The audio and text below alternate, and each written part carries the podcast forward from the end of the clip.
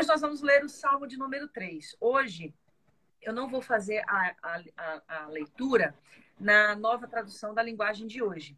E por que, que eu não vou fazer a, a leitura nessa linguagem que a gente já está acostumado, né? Porque a gente tem feito sempre com ela.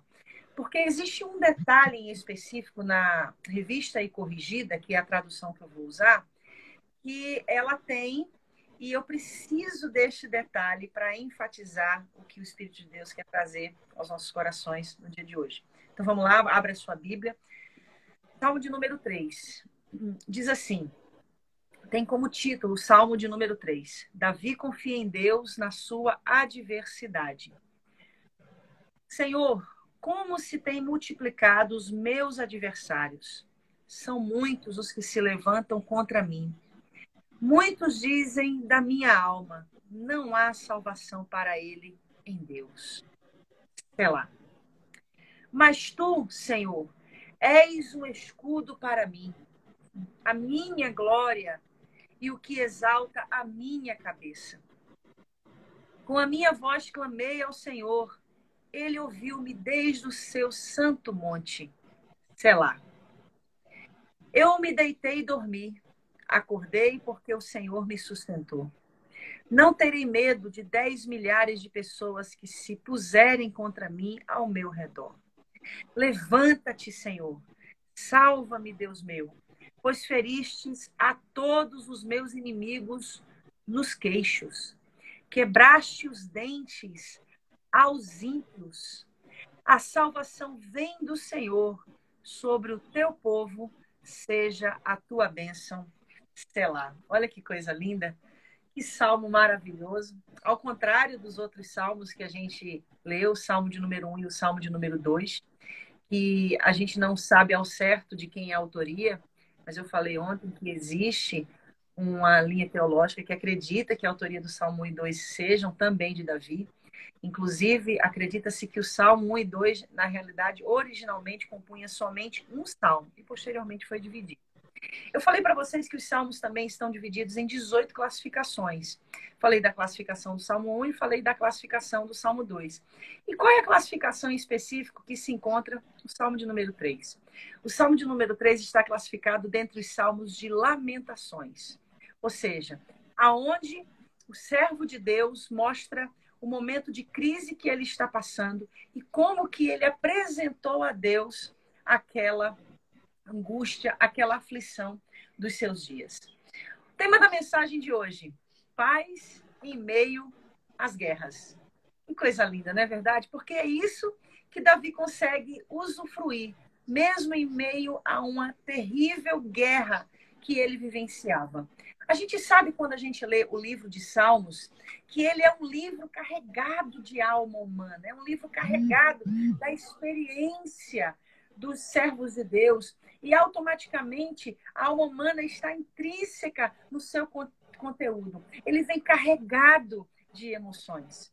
E quando a gente lê o Salmo 3, a gente testifica isso. O Salmo 2 também já foi bem relevante quanto a isso, o Salmo 1, indiscutivelmente, algum salmo não vai ter esse peso de emoção, não vai ter essa essa evidência da revelação dos sentimentos do que está acontecendo na alma humana. É por isso que o livro de Salmos, ele transcende o tempo. Os seus ensinamentos e as, as experiências que os servos de Deus viveram em épocas específicas, elas podem, inclusive, serem aplicadas até o dia de hoje.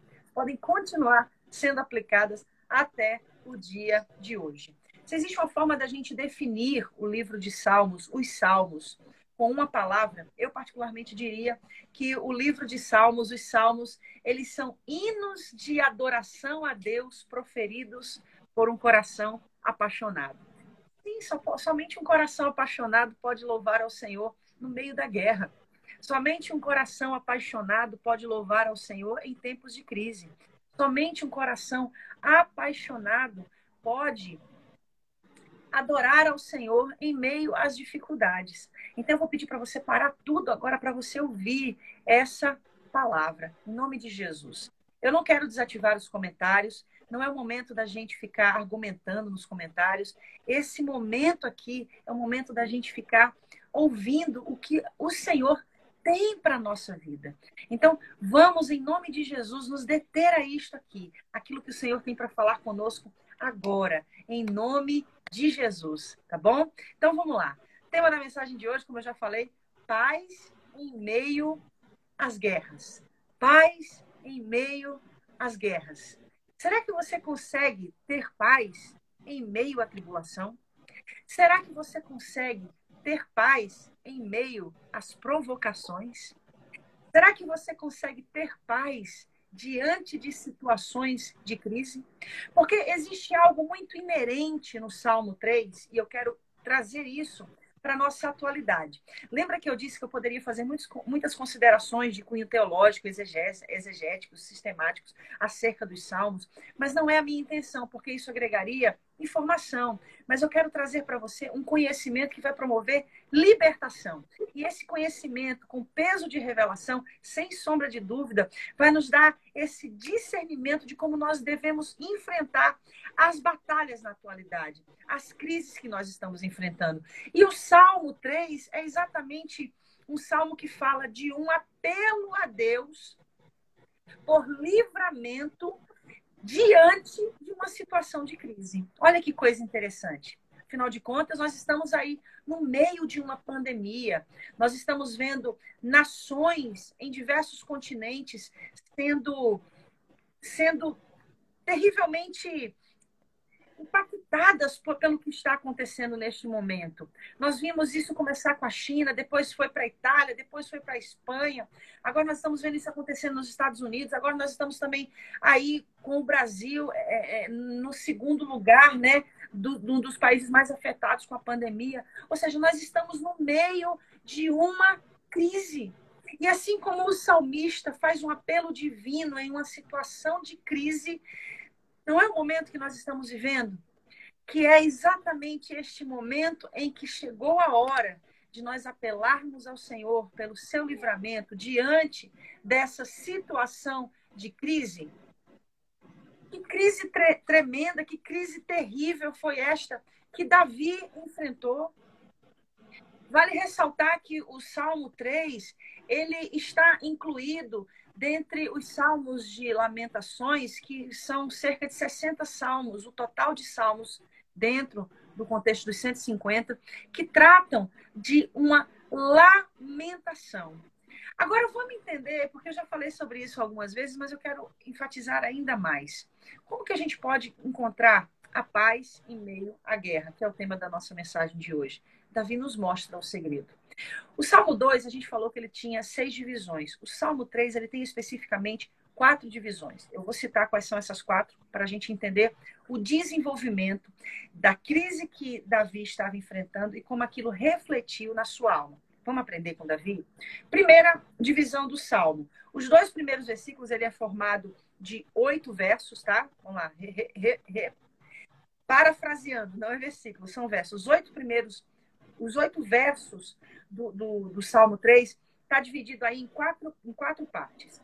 Os dois primeiros versos fala de Davi levando a Deus o seu problema. Presta atenção.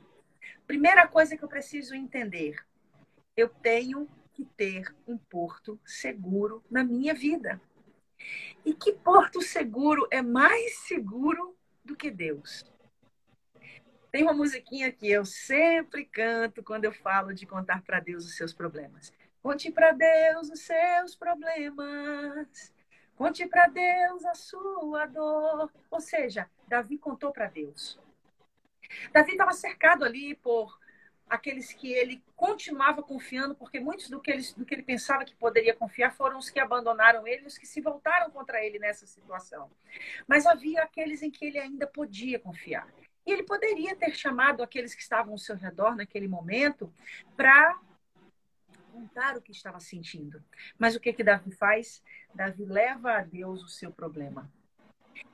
Os dois primeiros versos do Salmo 3 revela que o segredo de encontrar paz em meio à guerra é saber onde nós devemos estar no dia em que a crise chegar. Onde nós devemos nos estabelecer no dia em que guerras vierem para tentar nos assolar. Davi vai a Deus, ele leva a Deus, ele faz uma queixa a Deus com relação aos seus inimigos. Presta atenção aqui. Conte para Deus, busque a Deus. Tiago 4,8 diz: Chegai-vos, pois, a Deus, e ele se chegará a vós. Existem muitas pessoas que dizem, mas eu não estou ouvindo a Deus. Na realidade, não é que você não está ouvindo a Deus porque ele não está falando com você, é porque você não está parando tudo que precisa parar para ouvir Deus falar com você. Essa é a realidade. Qual é a diferença entre lamentação e murmuração? Simples. Murmurar é contar para os outros o nosso problema, é reclamar do que está nos acontecendo. Murmurar é fazer ainda maior as situações que nos assolam, a situação que vem contra nós. Murmurar é agigantar ainda mais a adversidade que nós estamos enfrentando. Isto é murmurar. E o que é lamentar? Lamentar é contar para Deus. É dimensionar para Deus como está dimensionado diante de você aquela situação. Por que dimensionar para Deus como está dimensionado para mim? Porque cada pessoa enxerga um problema, uma situação, com os seus próprios olhos. Por exemplo, pode haver situações que, para os olhos da pastora Rosane, ela dimensione com uma proporção. E eu possa dimensionar com uma outra proporção, queira seja menor ou queira seja maior. Por quê? Porque cada um vai proporcionar segundo a sua própria experiência com aquele fato. Então, lamentar é dizer para Deus, Senhor, eu estou diante dessa situação e esse aqui é o meu problema. Esse aqui é o meu problema. Senhor, é assim que eu estou enxergando este gigante. É assim que eu estou vendo esta adversidade. Senhor, venha em meu socorro. Foi o que Davi fez. Davi levou a Deus o seu problema e fez a sua queixa a Deus em relação aos seus inimigos. Aí, queridos, a gente tem uma, uma interpretação que é muito importante. Interpretação é essa, pastora? Quando a gente começa fazendo a coisa certa, certamente a gente vai seguir por trilhos que vão nos conduzir à vitória, à superação, a encontrar a paz no meio desta guerra. Presta atenção nisso. É muito importante a gente entender isso, tá bom? O que, que a palavra de Deus quer dizer para mim e o que, que a palavra de Deus quer dizer para você? E nós precisamos levar para Ele. Conta para Ele. Existe um monte de pessoas que está tentando contar os seus problemas para todo mundo que está ao seu redor. Eu conheço N pessoas, gente, que aonde ele chega, ele está no salão de cabeleireiro, ele conta o problema para todo mundo do salão. Ele está no restaurante, ele conta o problema para todo mundo que está no restaurante. Ele está na lanchonete, ele conta o problema para todo mundo que está na lanchonete. Ele está no trabalho, ele conta o problema para todo mundo que está no trabalho. Ou seja, todo mundo sabe da vida dele. E o que, que essas pessoas puderam somar na sua vida? Lembra quando eu falei para você que o nosso deserto é do tamanho da nossa boca? Então fecha um pouquinho a tua boca. A palavra não diz que até o tolo, quando se cala, se faz sábio. Então, fecha um pouquinho a tua boca. Conta para Deus. Abre a sua boca na presença de Deus. Fala para Deus. Até porque muitas vezes nessa ânsia de querer contar para todo mundo os nossos problemas, a gente fica parecendo, sabe o quê? Aquelas pessoas que têm aquele espírito de autocomisseração, que conta os seus problemas para que os outros tenham pena dela, para que os outros tenham piedade dela se apiedem dela. Para! Ninguém pode fazer nada por mim nem por você. Conta para o Senhor o seu problema. A solução está em levar para Deus os nossos problemas. Nossos problemas. Deus ele não vai te julgar quando ele ouvir os, você contar os seus problemas para ele. Ele não vai te condenar por ouvir você passar a sua visão distorcida do problema para ele mas ele vai alinhar a tua visão. Ele vai te ajudar nessa situação. Então foi isso que Davi fez. E é isso que aparece nos dois primeiros versos. Senhor, como tem se multiplicado os meus aniversários. São muitos os que se levantam contra mim. Muitos dizem da minha alma: não há salvação para ele em Deus. Selar. Vamos falar desse selar? O que, que esse selar significa? Inicialmente, acredita-se que esse selar faz parte de uma pausa musical. Embora saiba-se que o seu significado seja desconhecido, ou seja, não se sabe ao certo. Sabe-se que se é uma pausa musical. Alguns acreditam que esta pausa é um descanso, porque o salmo fala de um louvor. Então, este salmo que Davi fez, este louvor que Davi fez durante a sua a sua crise, durante esta guerra que estava enfrentando, buscando o livramento de Deus, gerou esse louvor para o Senhor. Os mais belos hinos e poesias foram feitos em tribulação. Não é isso que diz o cântico da nossa harpa cristã, do nosso inário cristão? Então, foi isso que aconteceu com Davi. Então, quando se coloca no salmo essa palavra selar, está se falando dessa pausa musical. E uns acreditam que é apenas um descanso, e outros acreditam que este selar indica aumentem agora a melodia, cantem agora mais alto, elevem o tom a uma nota mais alta. Por quê? Porque há algo maior vindo. Há uma atmosfera de glória, de revelação do louvor maior vindo. Portanto, selar. Pausa musical. Afinem as suas harpas, porque as cordas das harpas, elas são muito facilmente desafinadas enquanto o, o levita vai tocando ela. Por isso, se ela vem para afinar a corda das harpas. Mas existe uma associação que a gente pode fazer de maneira fantástica, e foi Spurgeon que fez essa associação, que eu achei fantástica.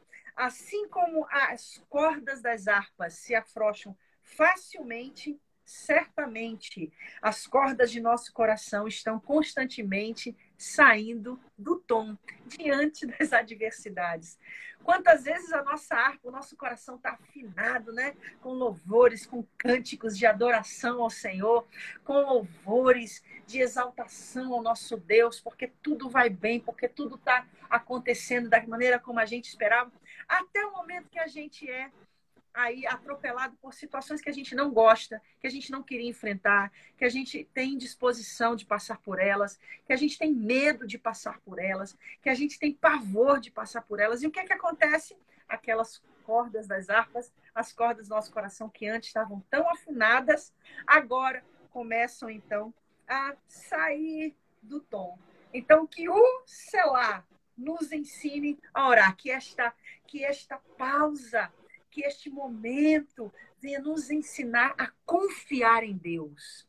Que as cordas do nosso coração sejam afinadas para continuar confiando em Deus. Olha que coisa linda. Então, depois de Davi levar a Deus o seu problema, sei lá, Paulo. Por quê? Porque olha o que vem agora. Olha que coisa linda. Mas tu, Senhor, eita que canto vitorioso, és um escudo para mim, a minha glória e o que exalta a minha cabeça. Com a minha voz clamei. Olha que coisa linda. Ao Senhor, ele ouviu-me desde o seu santo monte. Por que, pastor? Aqui o, salmista Davi fala isso. Porque no verso 2, olha o que, que ele diz. Muitos dizem na minha alma, não há salvação para ele em Deus. Ou seja, Davi busca a presença do Senhor, mas sabe que muitos estão dizendo que para ele não existe solução. Não existe solução. Até porque o problema que Davi enfrentou acarretou tantos outros problemas, na é verdade.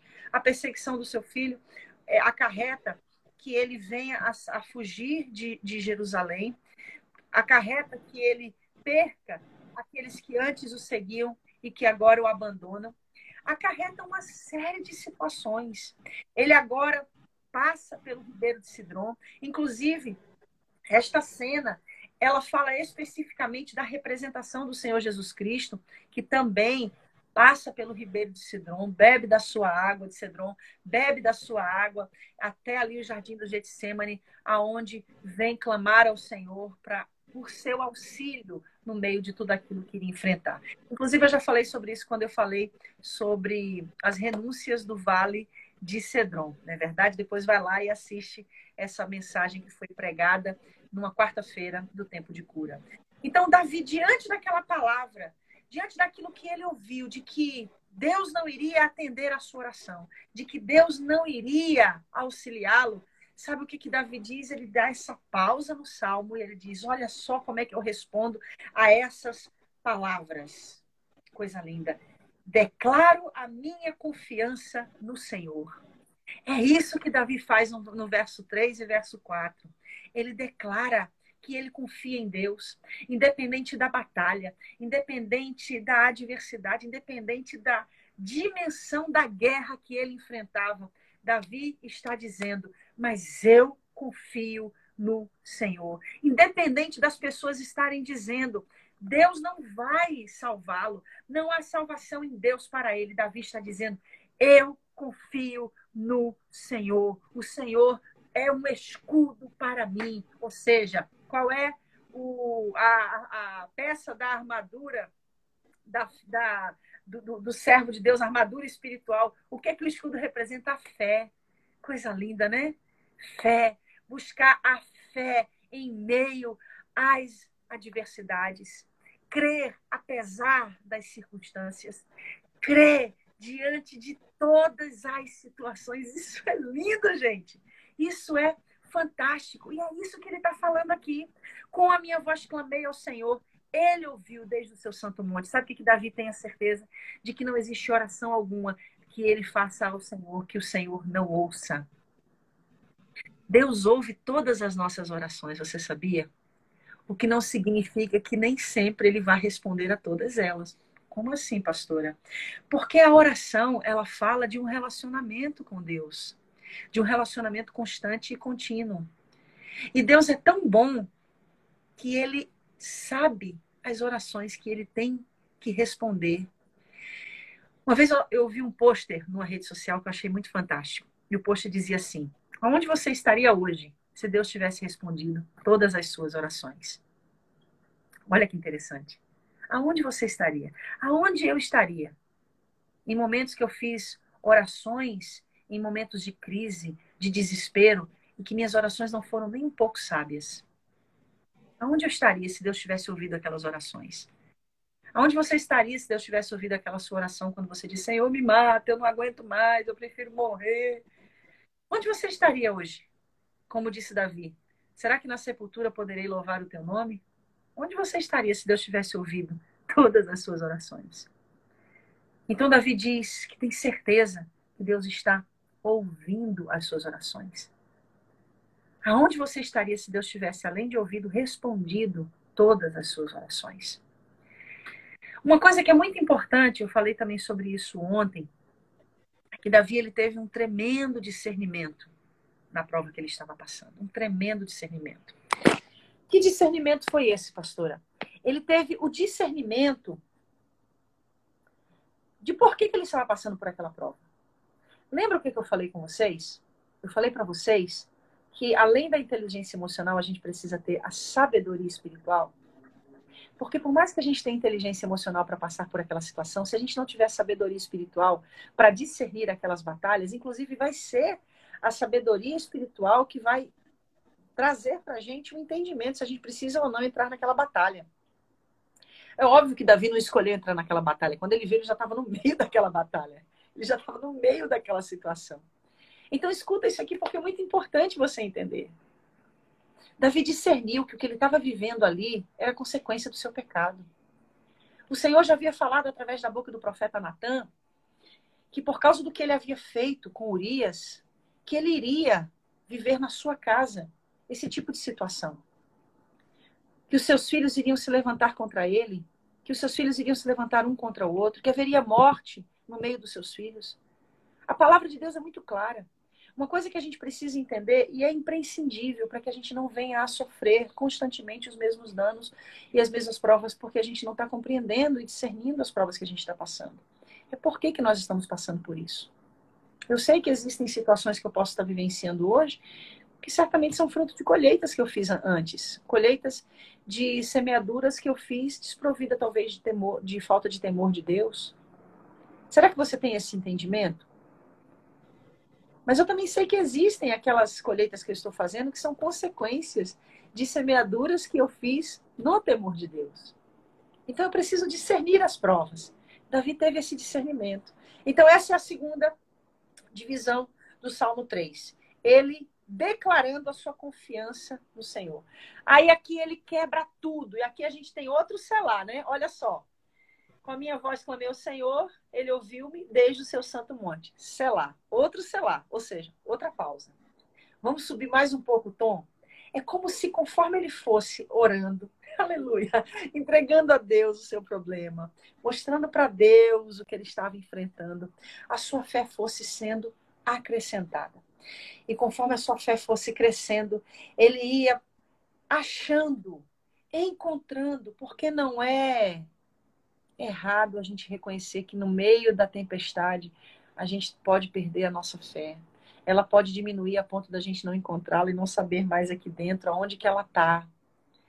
Mas é a atitude certa que vai conduzir-nos novamente aos trilhos da vitória em Deus.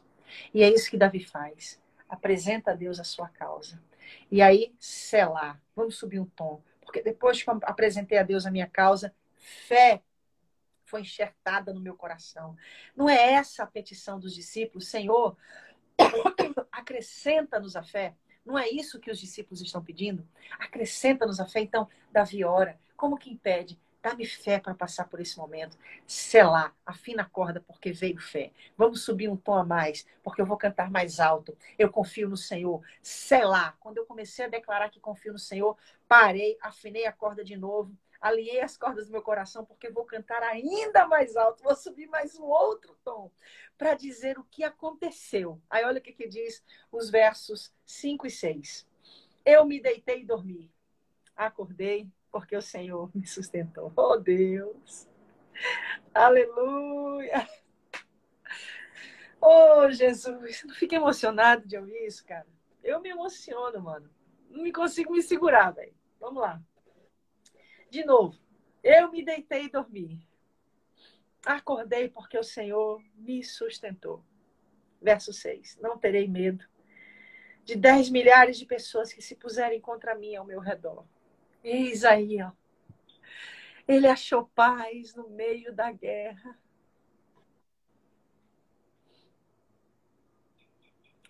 Ele achou paz no meio da adversidade.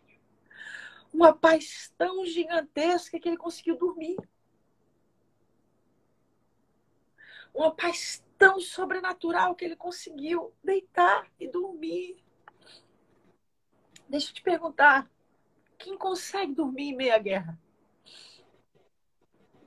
Quem consegue dormir em meio à guerra? Quem consegue? Quem consegue? Senão aquele que confia em Deus. Senão aquele que adora o Senhor dos céus e da terra. Quem consegue dormir em meio à guerra, senão aquele que sabe de onde veio e para onde vai? Quem é aquele que consegue dormir em meio à guerra? Aleluia! Eu me deitei e dormi. Ele está dizendo: olha, confiei tanto, tanto, deitei e dormi. Gente, eu estou falando de um contexto onde a galera era morta dormindo, velho. Eu estou falando de um contexto onde a galera era traída na, na surdina da noite. Ele consegue dormir. Coisa linda. Deixa eu te dizer uma coisa, querido. Muitos são os planos do inimigo contra você. Mas confia no Senhor. Deita e dorme. Porque aos amados, Deus dá enquanto dorme.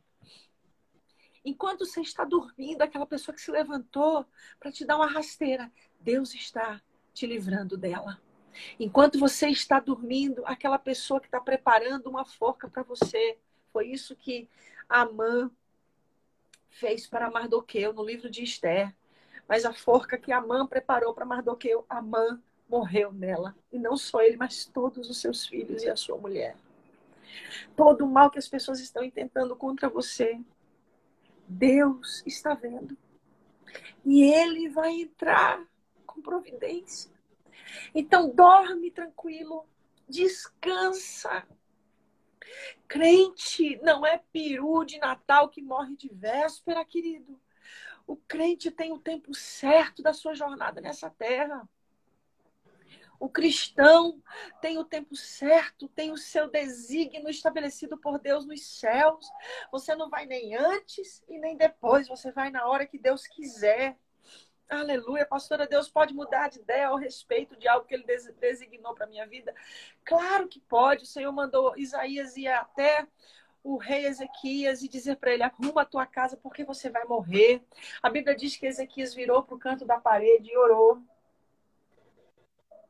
Isaías ainda estava dentro do palácio, dentro da casa real. Deus chegou para Isaías e falou assim: Isaías, volta lá. Volta lá e fala para ele que eu vou acrescentar mais 15 anos de vida para ele. Mas, Senhor, você acabou de me falar para ele lá falar que ele vai morrer, agora só vai me mandar lá para dizer para ele que ele vai ver mais 15 anos. Ele orou, Isaías. Ele moveu meu coração. Deixa eu te dizer uma coisa. Ainda que sentenças estejam estabelecidas sobre você, da parte de Deus, a tua oração pode fazer Deus mudar. Mudar de ideia, mudar de pensamento ao seu respeito. Pode. Pode.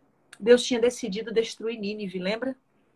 Mas ele mandou Jonas ir pregar em Nínive. O povo se arrependeu e aí o Senhor disse para Jonas: Decidi que eu não vou mais destruí-los, porque eles se arrependeram.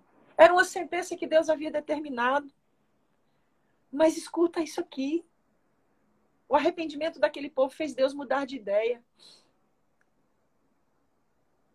Se você se arrepender dos seus maus caminhos, se você se converter dos seus pecados, existem sentenças que Deus já determinou do céu, mas que Ele pode revogar.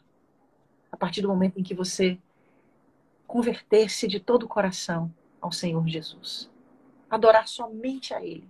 Prestar culto somente a Ele. Aleluia.